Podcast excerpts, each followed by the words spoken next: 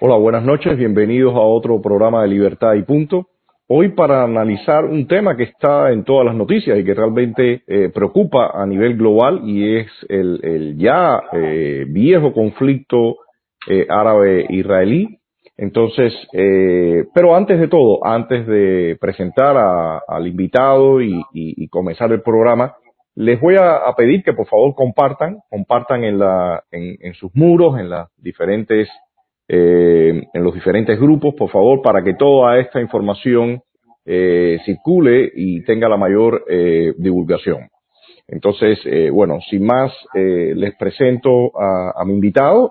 Él, es sociólogo, politólogo Luis Fleischmann, eh, graduado de Ciencias Políticas de la Universidad de Tel Aviv y un pleno conocedor de todo el conflicto y todo lo que está ocurriendo en, en, en la región del Oriente Medio. Entonces, buenas, ¿qué tal Luis? ¿Cómo estás? Un placer estar aquí con, contigo y con la audiencia. Bueno, eh, para muchos cubanos que reciben principalmente la información de, de- del régimen, eh, o Telesur incluso es uno de los, de los canales que le llega acá al, cubano común. Eh, ¿Nos pudieras dar eh, a grosso modo eh, tu visión de qué es lo que está pasando ahora mismo en, en el Oriente Medio? ¿Qué- ¿Cuál es, ¿Cuál es el conflicto y qué tiene de fondo sobre todo para que la- las personas entiendan brevemente qué hay detrás? Bueno, el conflicto, eh, eh, primero, ¿por qué jamás comienza esta guerra?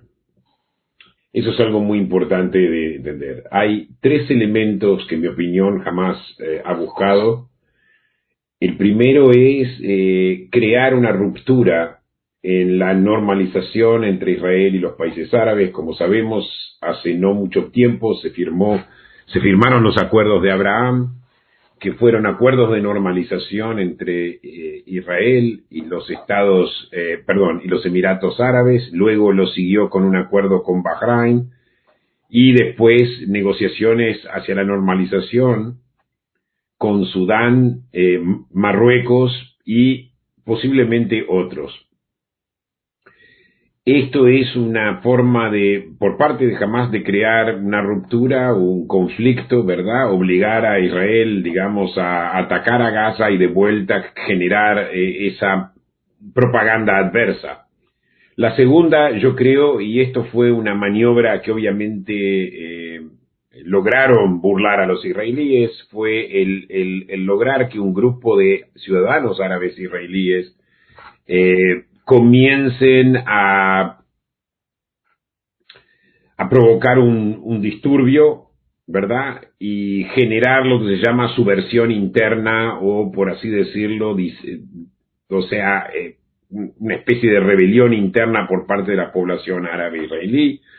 Y por último, tratar también de levantar a la, a la, a la población palestina de la Cisjordania.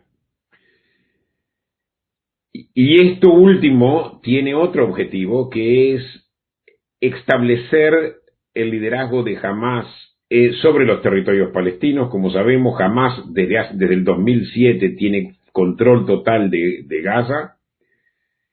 Y la idea es decir, eh, nosotros somos acá el, eh, el grupo fuerte y nosotros mandamos, nosotros somos los que tenemos control sobre la población palestina.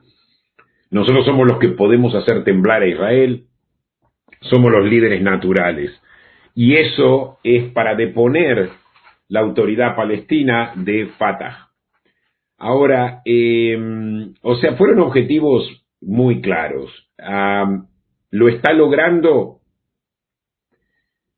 Yo creo que no, no ha habido realmente una ruptura entre Israel y los países árabes. Eh, sí, los países árabes han eh, hecho declaraciones y no, que no han sido necesariamente de elogio a Israel, pero eh, no fue tampoco una ruptura. Eh, por otro lado, la Cisjordania hubo algunos disturbios, pero no demasiados. Tercero, donde el logro más serio que ellos tienen es de haber creado tensiones entre ciudadanos árabes y judíos eh, dentro del Estado de Israel. Este es el logro mayor. Por otro lado, eh, ellos aparentemente no esperaban una reacción tan fuerte por parte de Israel, tampoco sabían que Israel tenía tanta información sobre dónde estaba y dónde se ubicaba cada líder de Hamas. Hemos visto que Israel destruyó todos los túneles internos que el liderazgo de Hamas usaba para el transporte de armas y para cubrirse. Eh, esto está siendo destruido y es por eso que en este momento Israel necesita más tiempo para deshabilitar a Hamas del todo.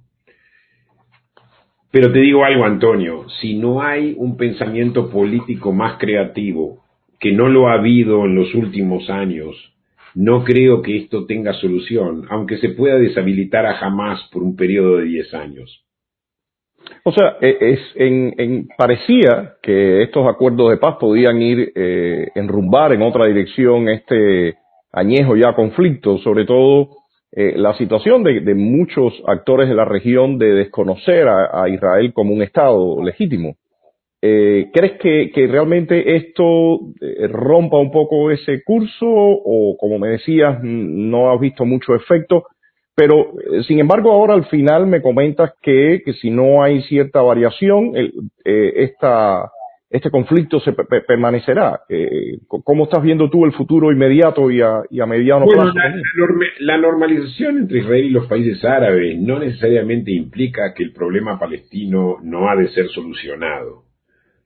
O sea, el problema palestino existe, jamás existe. O sea, yo pienso que Israel el gobierno de Israel actual tuvo la ilusión de que jamás se quedaría tranquilo por unos acuerdos que hubo con mediación de Qatar, donde, digamos, mercaderías pagas por Qatar pasarían a través de la frontera de Israel hacia Gaza.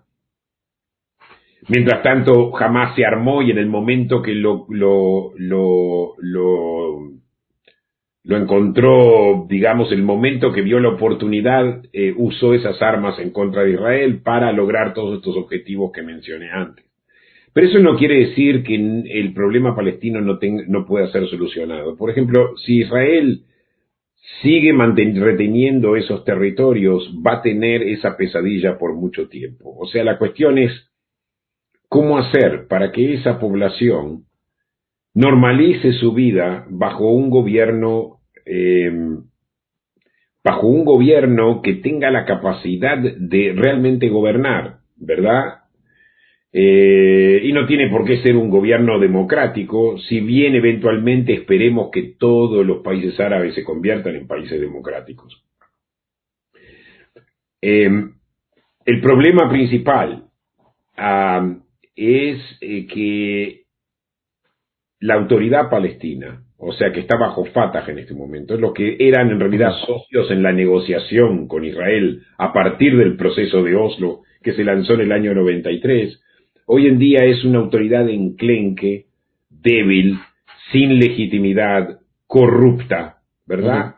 Y a eso jamás, digamos, obviamente quiere derrocarlo también de la Cisjordania. Ellos no pueden gobernar, incluso si se les da un Estado palestino, ellos no pueden mantener ese Estado palestino. ¿eh? en este momento la autoridad palestina no sirve para nada.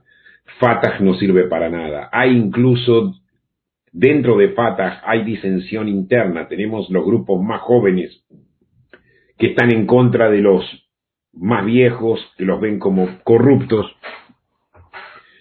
Necesitamos una autoridad dentro de estos territorios palestinos que sea realmente fuerte. Y es esto lo que yo propuse en el, en el libro que salió en febrero, eh, El Enigma del Medio Oriente, que es un libro publicado en inglés, de Middle East Riddle.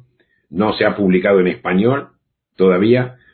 Eh, necesitamos una autoridad fuerte como la autoridad de, eh, como Jordania, que Jordania se ocupe de esos territorios que Israel traiga a los jordanos a cada vez más tratar de involucrarlos en el tema de la seguridad palestina y finalmente yo pienso que al final de cuentas Jordania tiene que retomar esos territorios y generar una especie de confederación con los palestinos.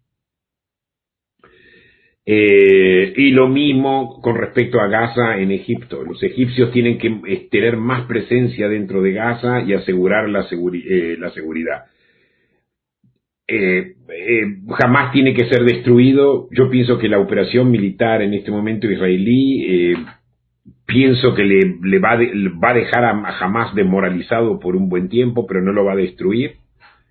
Esta es la oportunidad de negociar con Egipto la posibilidad de que ellos puedan tener más, que entren dentro de Gaza y se ocupen más del tema de la seguridad allí. ¿Cómo lo harán? No sé. Con Jordania es más fácil, porque hay cooperación entre, entre Jordania e Israel en materia de seguridad. Y si, los, Israel y los palestinos llaman a los jordanos a ayudar, es una forma de comenzar una transición hacia una involucración jordana más fuerte.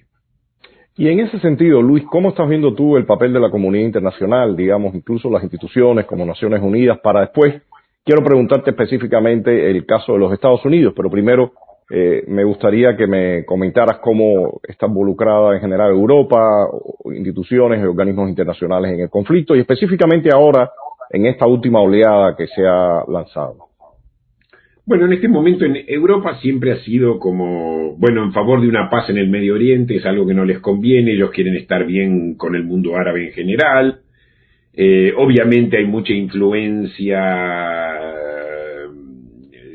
eh, de, la necesidad de, de, solucionar el problema palestino, hay mucha compasión por los palestinos, hay una historia larga en Europa. Europa tampoco quiere que su, su, territorio se vuelva como una zona de conflicto como sucedió en los años 70, donde había ataques terroristas justamente iniciados por los palestinos. Ahora, em, la comunidad internacional pienso que eh, ha generado mucha desconfianza por parte de los israelíes especialmente, porque la comunidad internacional que son las, las Naciones Unidas han, han permanentemente condenado a Israel y de esa forma le han dado una ventaja, han perpetuado el conflicto. O sea, le han dado victorias políticas y diplomáticas a los terroristas en muchos casos, incluyendo ahora jamás. Ellos empezaron la guerra, pero en este momento las críticas son contra Israel, incluyendo dentro de los Estados Unidos, de sectores del Partido Demócrata. Eh, y eso a la larga le da una desventaja diplomática, como que de alguna forma parte de esta guerra es que jamás también contó con un apoyo diplomático y una eventual condena a Israel. Eso una.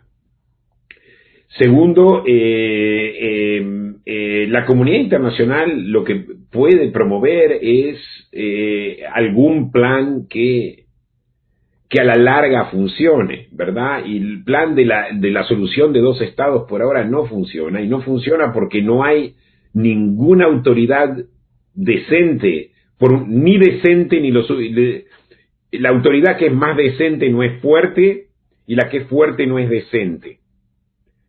Entonces no se puede generar lo que se llama una solución de dos estados. Tiene que haber una solución política que involucre al mundo árabe, el mundo árabe tiene que apoyar una solución política y la comunidad internacional tiene que ser más creativa. Vuelven al mismo repertorio y realmente no han logrado absolutamente nada, solamente alienar a los israelíes, estimular a la, la, resistencia palestina, lo que así se llama resistencia palestina, yo diría que es más bien agresividad palestina, eh, eh, si la comunidad internacional no contribuye a arreglos que son realmente positivos, pero en lugar de eso eh, tenemos una condena a Israel, incluso la Corte Criminal Internacional, la Corte Penal Internacional, o sea, digamos, con todos los problemas de derechos humanos que hay en el mundo, eh, tuvieron una iniciativa de realmente poner a Israel bajo juicio, poniendo en peligro a líderes políticos y militares cada vez que salen al exterior con peligro de, de, poder ser detenidos y ajusticiados. O sea, la comunidad internacional no ha, no ha cumplido un papel importante, no ha cumplido un papel positivo. Eh, Rusia y China son, compiten con Estados Unidos, obviamente eh, ven a, el debilitamiento de Israel como una ventaja política, quieren tener más influencia en el Medio Oriente y Rusia y China trabajan juntos, eh, y tratando de desplazar a Estados Unidos, que en este momento se encuentra en una batalla interna terrible, en una polarización ideológica horrible, y obviamente hemos visto con las reacciones, no se puede llevar a cabo una política exterior que sea realmente en los intereses de los Estados Unidos. A, ese eh, punto quería llegar, eh, Luis. Eh, ¿Cómo estás viendo tú la, la, situación en relación a Estados Unidos? Porque la administración eh, saliente del, del, expresidente Trump mostró toda una simpatía, un apoyo. Sin embargo, venía se venía de la administración Obama, donde incluso hubo fricciones abiertas y públicas entre Benjamin Netanyahu y, y, Barack Obama. Entonces, en, este caso, ¿en qué momento se está? Eh, ¿Biden está de alguna forma dando continuidad a la política que se traía eh, cuando Obama está trayendo una nueva política? ¿Cómo se está diferenciando de la, de la política de la administración anterior de Donald Trump? Bueno, la política de Biden no es la política de Obama. Y tampoco es la política de Donald Trump, pero Biden ha dado apoyo a la legitimidad de la guerra de Israel en contra de Hamas. Eh, obviamente han reforzado la idea de que Hamas es un grupo terrorista. Eh, la administración de Biden en este momento le pidió a Israel que haga un cese de fuego, pero a la vez entiende que Israel necesita unos días más para completar lo que se llama sus objetivos, ¿verdad? Que es debilitar eh, la infraestructura militar de Hamas y, si es posible, también debilitarlos políticamente. Ahora, eh, Biden ha entendido estas cosas y por eso en realidad no se ha pronunciado, eh, no ha ejercido presión sobre Israel para terminar con esta guerra. Le está dando tiempo, pero yo no creo que le dé demasiado más tiempo. Yo pienso que si la guerra no termina esta semana, vamos a ver más presión por parte de Biden. Lo que sí hemos visto, yo pienso que el presidente Biden ha, tenido hasta ahora la posición correcta. Eh, lo que hemos visto realmente, y eso es eh, realmente choqueante desde mi punto de vista, es que dos amigos de Israel, como son el senador Robert Menéndez y eh, Gregory Mick en, la Cámara de Representantes, haya, particularmente Gregory Mick, que en realidad dijo de, de retrasar la venta de ciertas armas americanas a Israel por ahora, ¿verdad? Hasta que no haya un cese de fuego. y todo, digamos, a raíz de la destrucción de un edificio que que era un edificio de Hamas, pero aparentemente, o sea, también tenían las oficinas ahí dos, eh, dos eh, medios de prensa.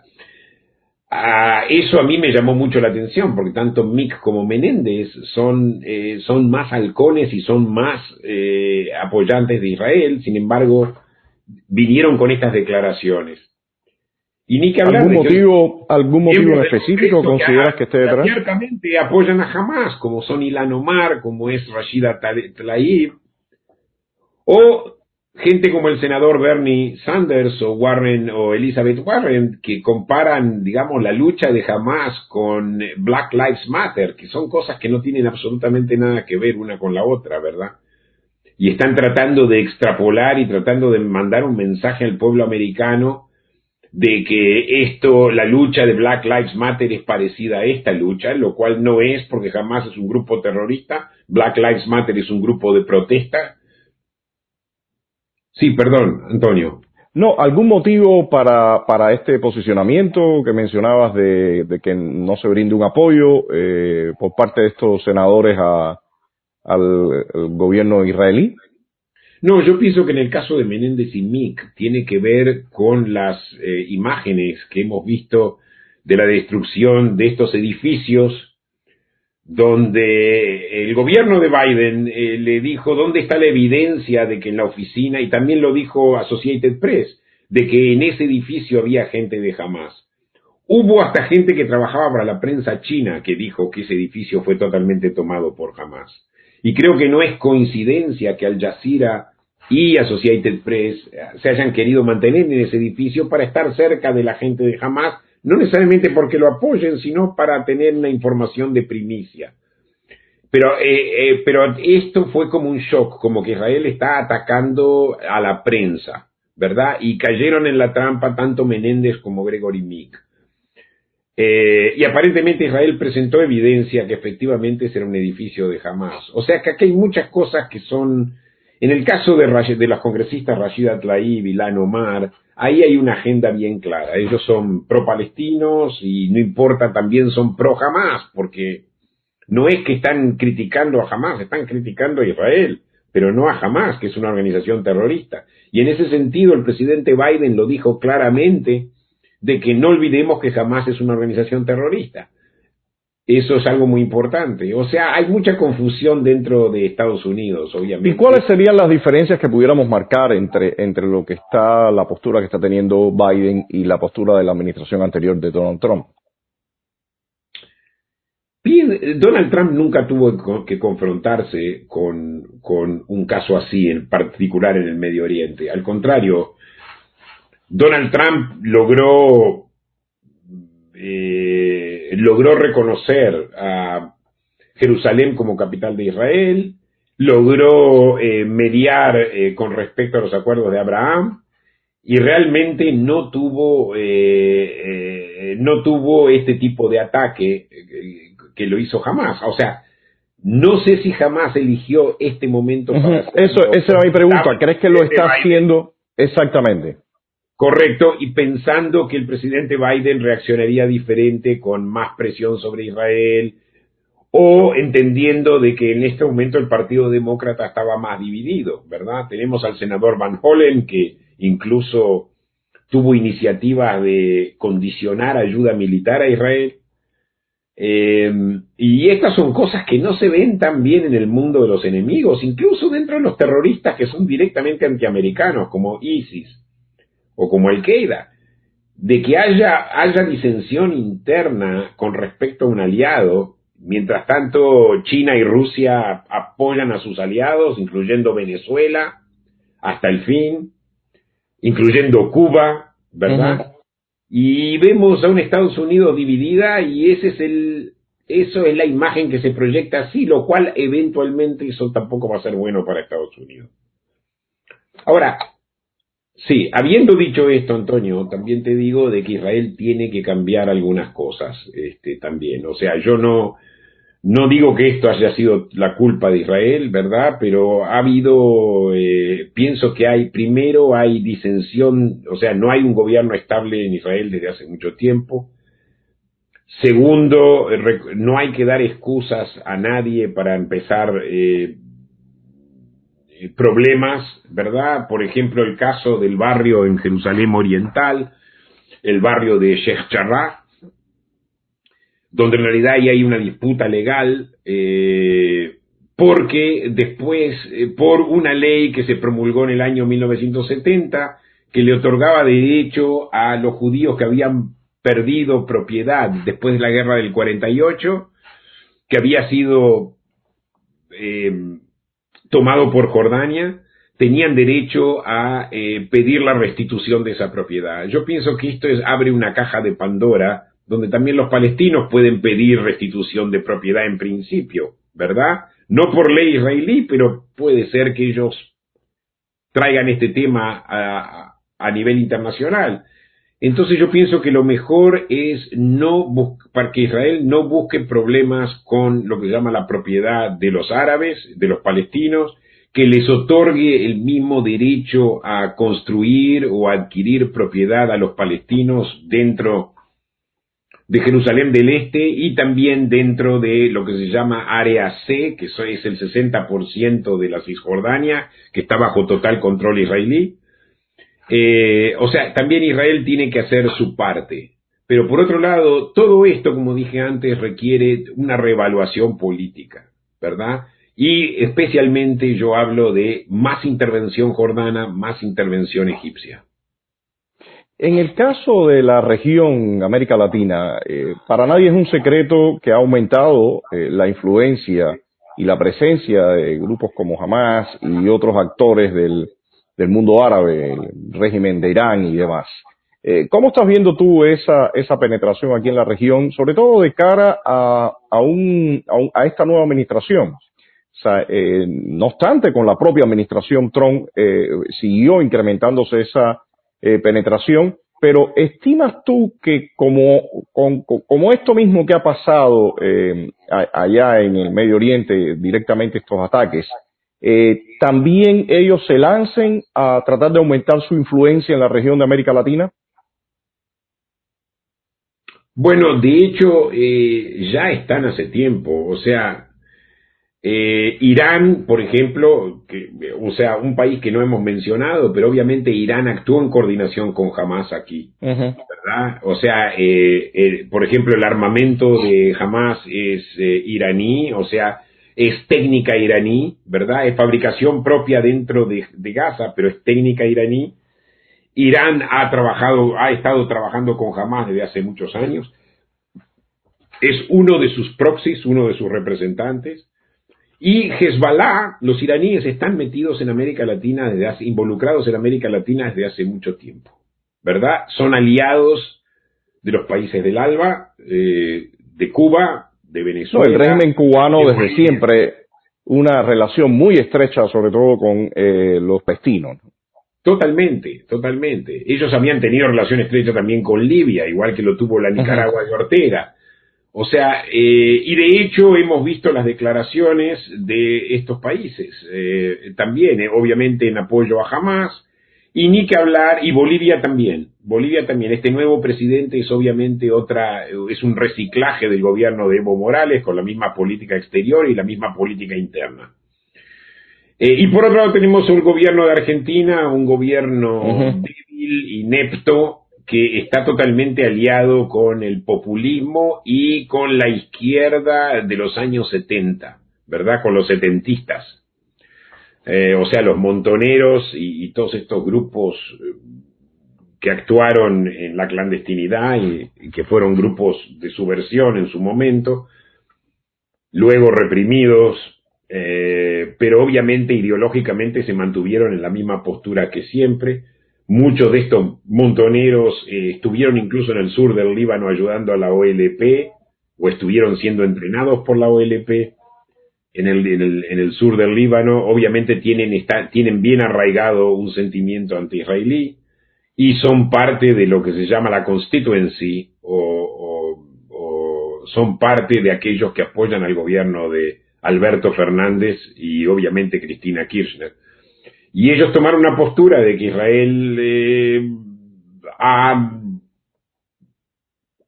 eh, reaccionado en forma desproporcional. Esto obviamente estamos hablando de una alianza entre los grupos islámicos radicales, incluyendo Hezbollah, Irán, e indirectamente quizá también Hamas, con los movimientos de izquierda revolucionarios en América Latina. Eh, pero hay algo más. Recordemos, Irán y todos estos grupos islámicos no solamente están aliados con la izquierda, están también aliados con la ultraderecha antisemita, y lo podemos ver en Hispan TV, donde gente como Adrián Salvucci, que es un antisemita conocido, con todo tipo de teorías conspirativas, habla en Hispan TV, habla en, también en, en, RT, que es una, es una red rusa. Eh, acá ya hay penetración de todos estos elementos foráneos dentro de América Latina. Por suerte hemos visto algunas cosas positivas, algunos desarrollos positivos. La OEA, bajo la dirección de Luis Almagro, eh, declaró a Hamas organización terrorista. Y esto ahora, en el medio de esta guerra. Esto es algo muy positivo.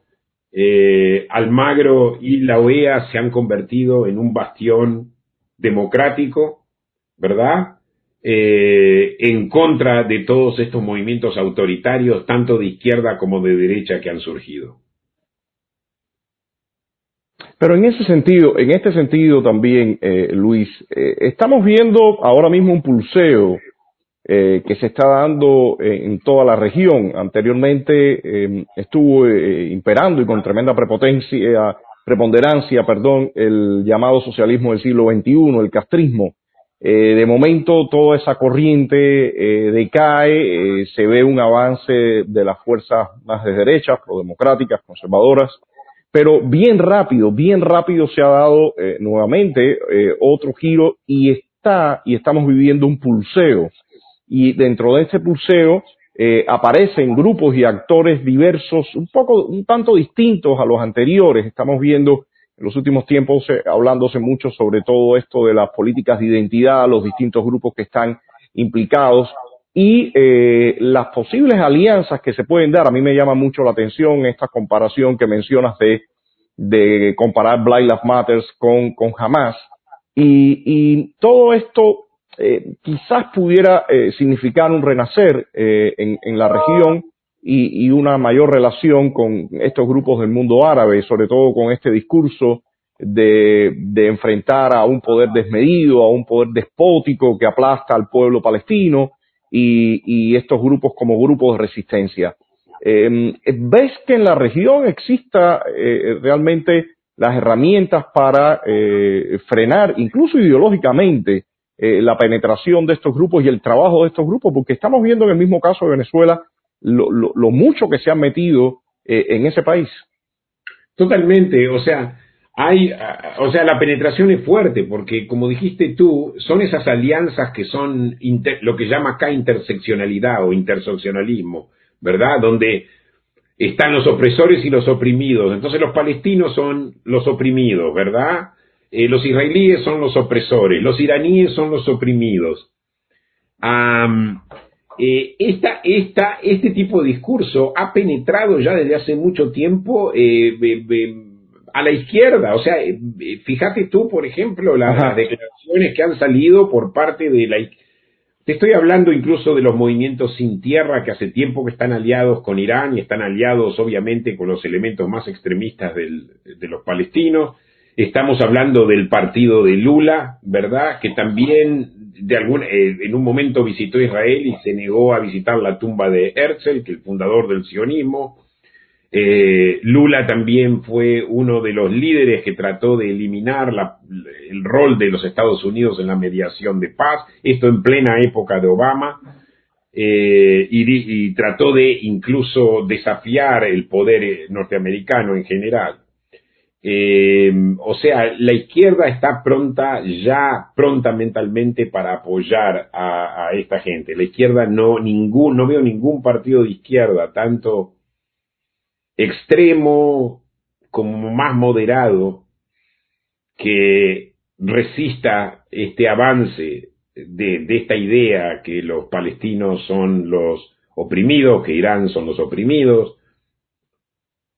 Ahora, la cuestión es que la única forma es teniendo gobiernos fuertes eh, de centro que ganen elecciones. Pero acá hay un problema también, Antonio, y voy a serte bien sincero. En Brasil, Lula, el partido de Lula cayó después de escándalos de corrupción eh, y sube Bolsonaro.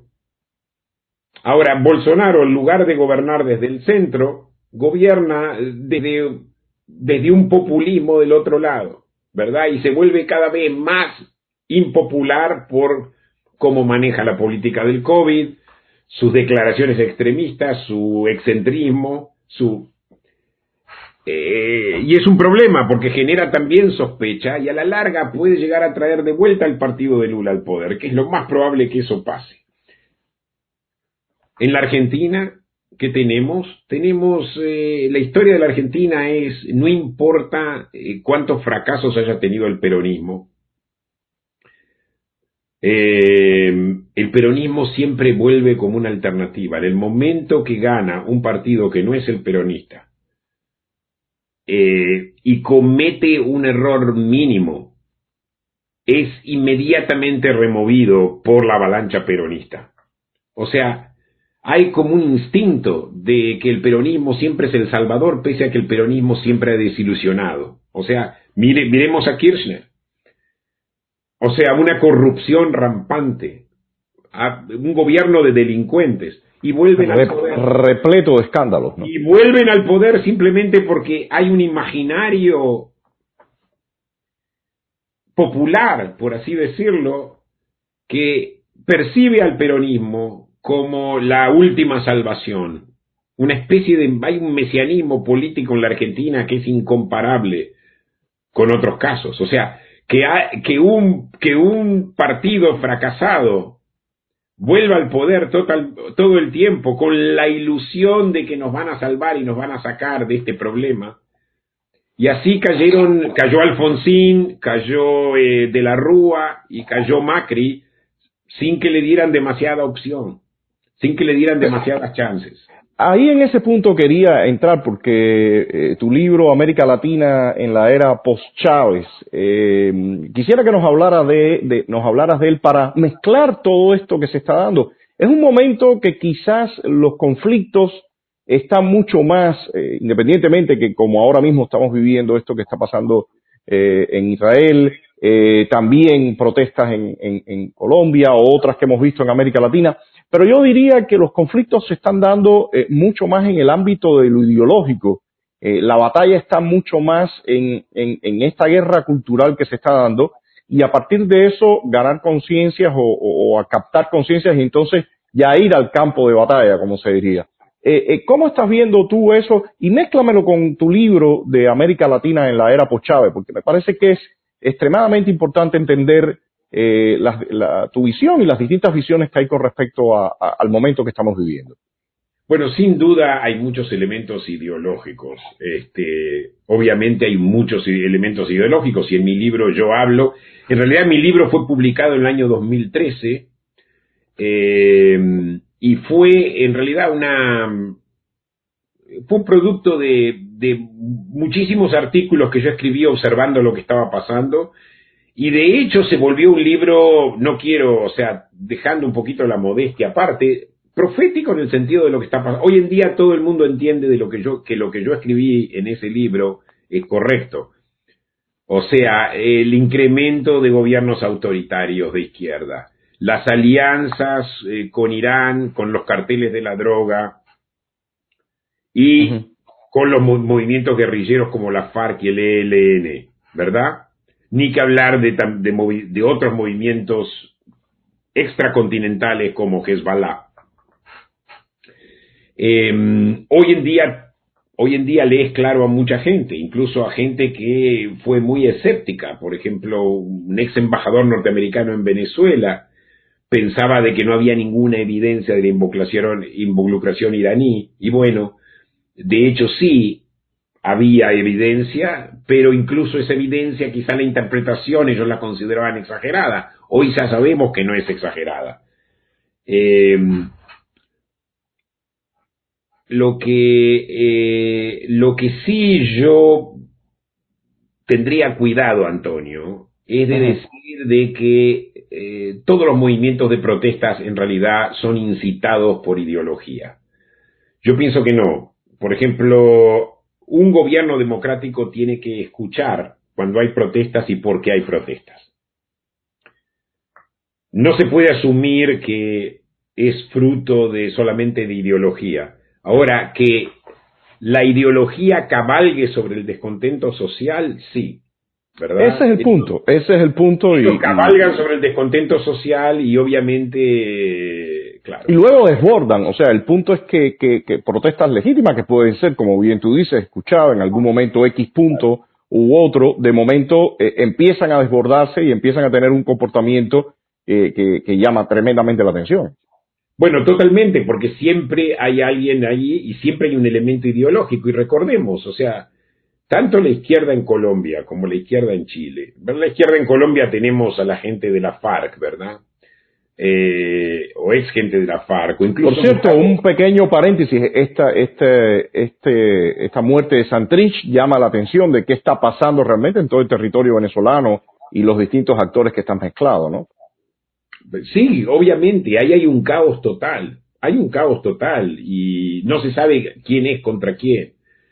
Pero por eso es importante, digamos, restaurar el orden y cómo restaurar el orden. Ahora, el orden no se puede restaurar solamente con represión, tiene que haber también diálogo entre líderes políticos responsables. Eh,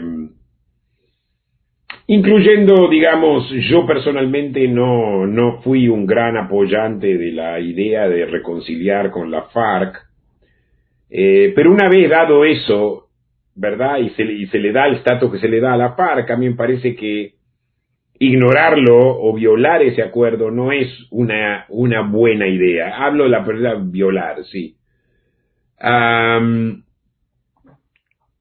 Hoy en día, el Venezuela, eh, yo pienso que el gobierno se alió de tal forma con los carteles de la droga y ellos mismos se convirtieron en realidad no, no solamente en un Estado represor o un Estado de izquierda, sino que también es un Estado mafioso, directamente un Estado mafioso que es un modelo, es un modelo que, eh, que no habíamos conocido en, en, es un modelo nuevo que se propone aquí en América Latina y que se establece, no solamente que se propone, sino también que se establece. Y y esto genera caos, porque también lo que hizo el gobierno de Venezuela fue liberar, eh, por ejemplo, criminales, y que los criminales, digamos, aterroricen a la población y particularmente a la población disidente. permíteme, permíteme, para eso. Permíteme hacer un pequeño paréntesis aquí, Luis. Eh, eh, todo este modelo yo creo que en gran parte es exportado o, se pone en, en, Venezuela a partir de la experiencia del castrismo. Pero hay que recordar que, existe sí una gran diferencia en, algunos casos, porque el castrismo, eh, dentro, sobre todo dentro de la isla, tiene un pleno control férreo, tiene un, control total de los, de todos los actores que están. Incluso eh, recordarás todo aquel incidente que se dio con el grupo de generales donde estaba Ochoa, eh, que fue fusilado, y otros actores implicados en todo el tema de droga y demás. Pero Fidel Castro y Raúl Castro tenían pleno control de aquella situación y precisamente ejecutan en el momento que sienten que pueden haber elementos que se vayan de, su pleno control. Entonces, e, e, eso marca, eh, yo diría, una gran diferencia con, el escenario que está ocurriendo en Venezuela, donde evidentemente eh, sí eh, se alinean y, están acoplados o, moviéndose en, la dirección del, del chavismo, el chavismo pero parece ser que realmente, como tú dices, hay situaciones en, en, alguna, en algunos casos medio erráticas, ¿no? Medio caóticas, que, yo diría que sí marca eh, una diferencia con respecto a lo que ha sido el castrismo en la isla. Bueno, totalmente. Castro era un gobierno eh, totalmente totalitario y que logró control sobre la totalidad de la población, ¿verdad? Y como dices tú, eventualmente el macho era Fidel, él decidía, el momento que Ochoa fue por su propio camino, ¿verdad? Lo, lo mandó matar, lo mandó ejecutar, pese que Castro mismo era un traficante de drogas. Eh, obviamente Ochoa no fue ejecutado porque fue un traficante de drogas, sino que era alguien sospechoso. Representaba un peligro, empezó a representar un peligro abierto. Bueno, Ochoa también apoyó las reformas de Gorbachev, lo cual para Castro era inconcebible, entre otras cosas, ¿no? Pero Venezuela es otro caso. Venezuela hay un intento totalitario por parte del chavismo y el madurismo, pero por otro lado no se logra el control total como lo tiene eh, Cuba, ¿verdad? Eh, hay que comprar mucha gente, eh, hay, hay muchos subcontractors, ¿verdad? Está, no controlan obviamente a la mafia, la mafia hace también lo que quiere. Y en este momento salió un informe del New York Times no hace mucho tiempo de que en zonas donde el gobierno de Venezuela no gobierna más, están eh, la gente de la FARC y la gente del ELN eh, proveyendo servicios y otras, otras actividades administrativas que en realidad son, son actividades que le corresponden al Estado. Y obviamente es un caos, ¿verdad? Donde hay múltiples soberanías, por así decirlo, que a la vez también hay un caos dentro de Venezuela. Algo muy parecido ocurre hoy en día dentro de los territorios palestinos. Entre hay una autoridad represora pero a la vez débil, ¿verdad? Y hay, eh, hay eh, múltiples soberanías, como en el caso de Hamas, y a la vez hay un caos interno porque no existe, digamos, el monopolio sobre el control de la violencia o sobre el control de la administración. Y esto está pasando en Venezuela, o sea que, y, en ni, ni, hablar, ni hablar de México, que es lo mismo, o sea, la capacidad que tienen los carteles de la droga de desafiar la autoridad del gobierno mexicano, y lo vimos con el caso del hijo del Chapo, Es tremendo. O sea, estamos viéndolo en América Latina, otra cosa que yo también predije en ese libro que acabas de mencionar, que en realidad es el, el libro que saqué hace siete años, porque hace un par de meses saqué otro libro sobre el Medio Oriente. Sí. Eh, este, exactamente. Em, eh, yo hablé justamente de la anarquización de México, América Central, y ahora estamos hablando de la anarquización también de la zona norte del, de lo que se llama Sudamérica, ¿verdad? Del cono sur. O sea, eh, y este problema de anarquía puede ser, puede ser mucho peor, mucho peor, porque podemos estar frente a una situación muy parecida a la de Afganistán. Eso, ahí, ahí iba, ahí iba, porque en general... Lo que llama warlords, lo que llama warlords, ¿verdad? Eh, pequeños caciques de guerra y caos total, sin gobierno, sin Estado. Hoy en día toda América Central no tiene un gobierno capaz de gobernar. México tampoco. Estamos frente a una situación muy, muy seria en América ¿Crees, ¿crees que lo que está pasando...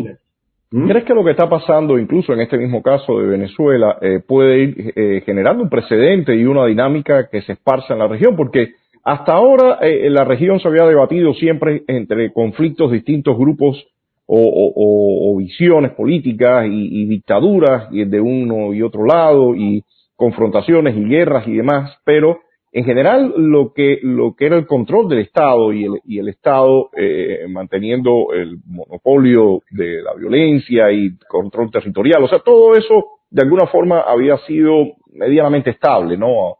Pero eh, si crees que ahora puede peligrar eh, esa esa dinámica y realmente esto que estamos viendo eh, en Venezuela de alguna forma llegar a otros territorios y, y, y generarse este tipo de dinámica eh, que, realmente eh, convierte la región y, y, su rumbo en algo más errático y, a la vez también más peligroso para los propios Estados Unidos.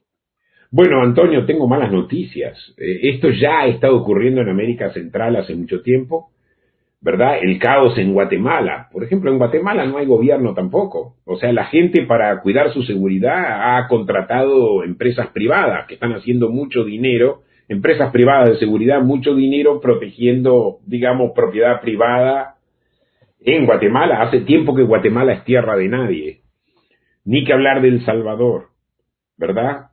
Eh, eh, todo América, Honduras, Honduras es un desastre, ¿verdad? Incluyendo gente en el gobierno que está involucrada en, el tráfico de la droga, que también eso pasa en todo, eh, Colombia fue así en, en, la, en, los 80 y en los 90, recordemos, hasta que el gobierno de Álvaro Uribe logró más o menos restaurar el orden, ¿verdad? Y incluso la, la, en este momento Colombia todavía está luchando con el tema de restaurar el orden. O sea, eh, esto está pasando ya hace bastante tiempo, Antonio, y, también es un tema que ha sido eh, relativamente ignorado por tanto por la academia con, como por el establishment norteamericano. Eh, Biden habla de, por ejemplo, ahora con y, esto es, esto también nos afecta directamente porque todo el caos que tenemos en la frontera está relacionado con eso. La mayoría de, de los individuos y las familias que están llegando a la frontera, ¿verdad? Y están pidiendo asilo, vienen de todos estos países anárquicos. ¿verdad? Particularmente en países de América Central. Entonces, por eso Biden habló de, eh, de, de, tratar el, el, problema de las raíces de todos estos problemas. ¿Por qué la gente llega hasta la frontera? Bueno, eh, y ese es un problema, un problema de la anarquía. ¿Lo puede resolver Estados Unidos ese problema? Yo creo que no. Solamente son los mismos países que pueden resolver ese problema. Pero ¿cómo vas a resolver ese problema con la corrupción rampante que existe? el, momento, el momento que hay corrupción, uno puede comprar a cualquiera. Miremos lo que hizo Oderbrecht. Eh, Oderbrecht de la nada compró gente, porque cualquiera, es obvio que en países de corrupción podés comprar a cualquiera. Y, y miremos, eh, Luis, lo que ha pasado con el misma, la misma situación de Lula. Lula acusado, de una gran cantidad de, de casos y, sin embargo eh, posiblemente sea se postule para el próximo año. O sea que realmente el, el, nivel de, cinismo, diría yo, que se está planteando a nivel político da terror, ¿no? Bueno, por eso te digo, entonces, ¿cómo podemos restaurar una situación? Y bien que trajiste el tema de Brasil. La persona que lleva a la justicia a, Lula es eh, Sergio Moro, ¿verdad? Cuando Bolsonaro sube al poder, Sergio Moro eh, es eh, lo nombran fiscal general de la nación, me parece, ese fue el tema, y al tiempo después él renuncia porque ve que Bolsonaro también actúa en forma corrupta. Entonces no se puede combatir a la corrupción con más corrupción, eh, sino que tiene que ser un gobierno que restore, que totalmente sea post pasado. Cuando hablo de post pasado significa que se borra el pasado y se empieza la construcción del Estado desde el vamos. Y lamentablemente Bolsonaro no lo ha logrado. Todo lo que necesitamos es estabilidad legal. En Brasil, en Brasil la corrupción va desde el más alto nivel hasta el pequeño policía. Yo recuerdo haber, haber aterrizado en Río de Janeiro a fin de los años 80 y en aquel momento había mercado negro. El primero en ofrecerme cambio de dólares fue un policía. Eh, eso te da la pauta del nivel de corrupción que existe. Y yo creo que Sergio Moro eh, intentó cambiar eso y no lo logró. Obviamente no lo logró porque necesitas en realidad mucho más gente consciente de eso, ¿verdad? Eh, entonces, y este es un problema que no es solamente a, Brasil, en la Argentina pasa exactamente lo mismo. Entonces, eh, eh, necesitamos realmente cómo restaurar la legalidad a todos estos países, cómo restaurar la conciencia, la autonomía del Poder Judicial, estos son desafíos que solamente América Latina eh, debe medirse con estos, con estos desafíos. La ayuda no puede venir de afuera. ¿Cuánto pueden hacer los Estados Unidos por restaurar eso? Hasta ahora han recibido promesas, promesas que no se cumplieron. Bueno, eh, Luis, se ha ido pasando, se ha pasado el tiempo rapidísimo con todos estos temas, pero quisiera antes de terminar que nos comentes tu último libro, eh, eh, de qué va exactamente, cuáles son los temas principales y, bueno, eh, agradecerte el haber eh, estado con nosotros y darnos toda esta panorámica, pero no puede quedarse en el programa, no puede terminar el programa sin que nos deje esta visión tuya o nos comente sobre este último texto tuyo. Bueno, algo, algo mencioné en, este, en esta entrevista, pero mi, el análisis que yo hago en este libro eh, no es un análisis de historia diplomática, qué pasó aquí, qué pasó allá, quién propuso esto, quién rechazó esto. Hablo de eso en un capítulo donde cubro la historia diplomática y lo que pasó. Y eh, principalmente eh, no, no tengo el dedo acusador hacia ninguna de las partes, ah, pero sí eh, analizo cuáles son los problemas sociales y políticos que confronta la autoridad palestina y qué llevó a la autoridad palestina a rechazar todas las propuestas de paz que se le, que se le fue ofrecida no solamente por los israelíes, sino también por los americanos, incluyendo Barack Obama, quien fue quizá el mejor amigo que los palestinos hayan tenido. Y la conclusión es que eh, la conclusión es que la autoridad palestina simplemente no estaba en condiciones de aceptar un Estado. La, la autoridad palestina lo que no quiere es crear un Estado palestino, ¿verdad? Porque rechazó concesiones para un Estado palestino, rechazó la división de Jerusalén. Las autoridades israelíes estaban dispuestas a darle Jerusalén oriental a soberanía palestina. y ellos lo rechazaron. ¿Por qué van a rechazar una cosa así? Sin, sin dar una propuesta alternativa, excepto el derecho al retorno de los refugiados y otras condiciones que no eran aceptables para los israelíes. Solamente, simplemente porque ellos estaban en contra de un Estado palestino. ¿Y por qué están en contra de un Estado palestino? Porque saben que en el momento que crean un Estado palestino va a haber una guerra civil que los va a terminar deponiendo.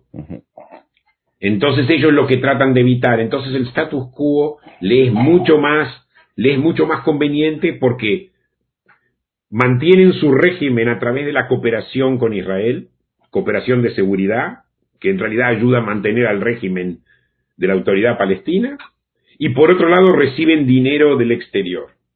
Entonces, de alguna forma también, eh, yo diría también, Luis, que eh, eh, el, caos o la parte errática que tienen ellos dentro de su propia dinámica es más fácil encubrirla en, con este estatus que teniendo que afrontar toda la, la, seriedad y todo, y, y, todo el trabajo que llevaría un Estado, ¿no? Totalmente, porque en realidad se presenta como un conflicto israelí-palestino en lugar de ser un conflicto palestino-palestino.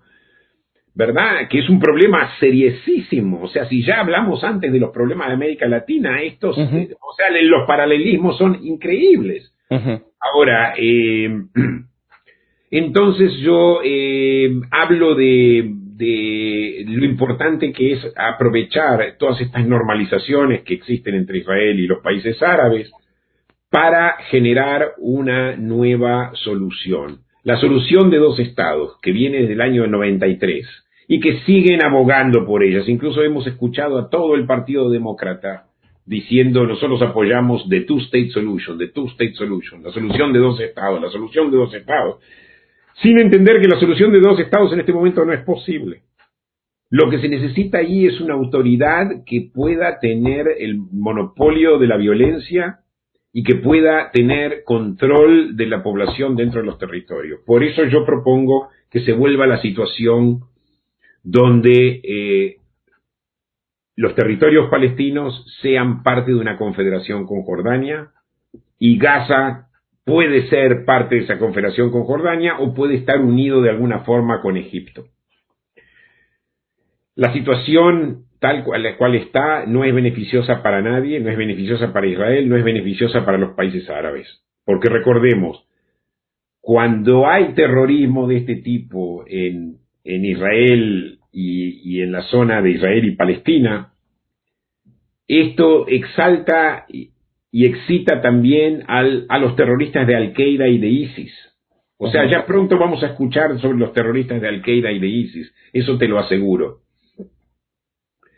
Em, entonces no es bueno, no es bueno tampoco para los países árabes. No es casual que haya una alianza entre Israel y los países árabes porque es contra Irán por un lado, y es también contra los, grupos terroristas sunitas como Al-Qaeda, como ISIS y como otros tantos que en este momento hay en, el mundo árabe, los Houthis en, en, el Yemen, etc. Entonces la idea es que los países árabes también se alisten a solucionar el problema palestino, eh, particularmente Jordania y Egipto. O sea, yo hablo de anexar o de alguna forma incorporar en forma de confederación la Cisjordania a Jordania y Gaza o se incorpora a la Cisjordania, ¿verdad? A través de un túnel o se incorpora a Egipto de alguna forma. Eh, la idea es que los gobiernos de Jordania y de Egipto, que tienen la capacidad de control sobre los territorios, eh, cumplan la función que la autoridad palestina no puede cumplir, o sea, orden y control. Bueno, Luis, te agradezco toda esta hora eh, tus comentarios y, tu visión, que realmente en un conflicto como este hace mucha falta y sobre todo para los cubanos, los cubanos que están bombardeados 24 por 24 por todos estos medios, te imaginarás el Granma Internacional, la televisión y después la, la fuente eh, externa que llega a este lesur. Así que te imaginarás lo que, lo que, lo que se recibe acá en la isla. Entonces, eh, bueno, muchas gracias, eh, Luis. Le agradezco a todos los amigos que nos han seguido y que compartan este programa. Y, bueno, espero que nos puedas acompañar en, otro para ponernos al tanto también de todo lo que va pasando por, por esa zona tan complicada del planeta. ¿no? Un placer hablar contigo y suerte allá en La Habana. Ah, gracias, gracias. Mm, la necesitan mucho. Mucho, mucho, mucho. Sobre todo en estos tiempos. Yo ahora en este momento estoy en, Miami, he quedado atascado por, por la cancelación de vuelos, pero eh, pronto debo estar por allá y créeme que la situación y las noticias que me están llegando eh, son terribles, ¿no? La situación está muy, muy mal. Sí, bueno, hablemos luego de, en otro programa también de Cuba, que no le dediqué demasiado tiempo hoy. Si bien son parte del problema, eso sin lugar a dudas. Bueno, gracias, gracias y buenas noches.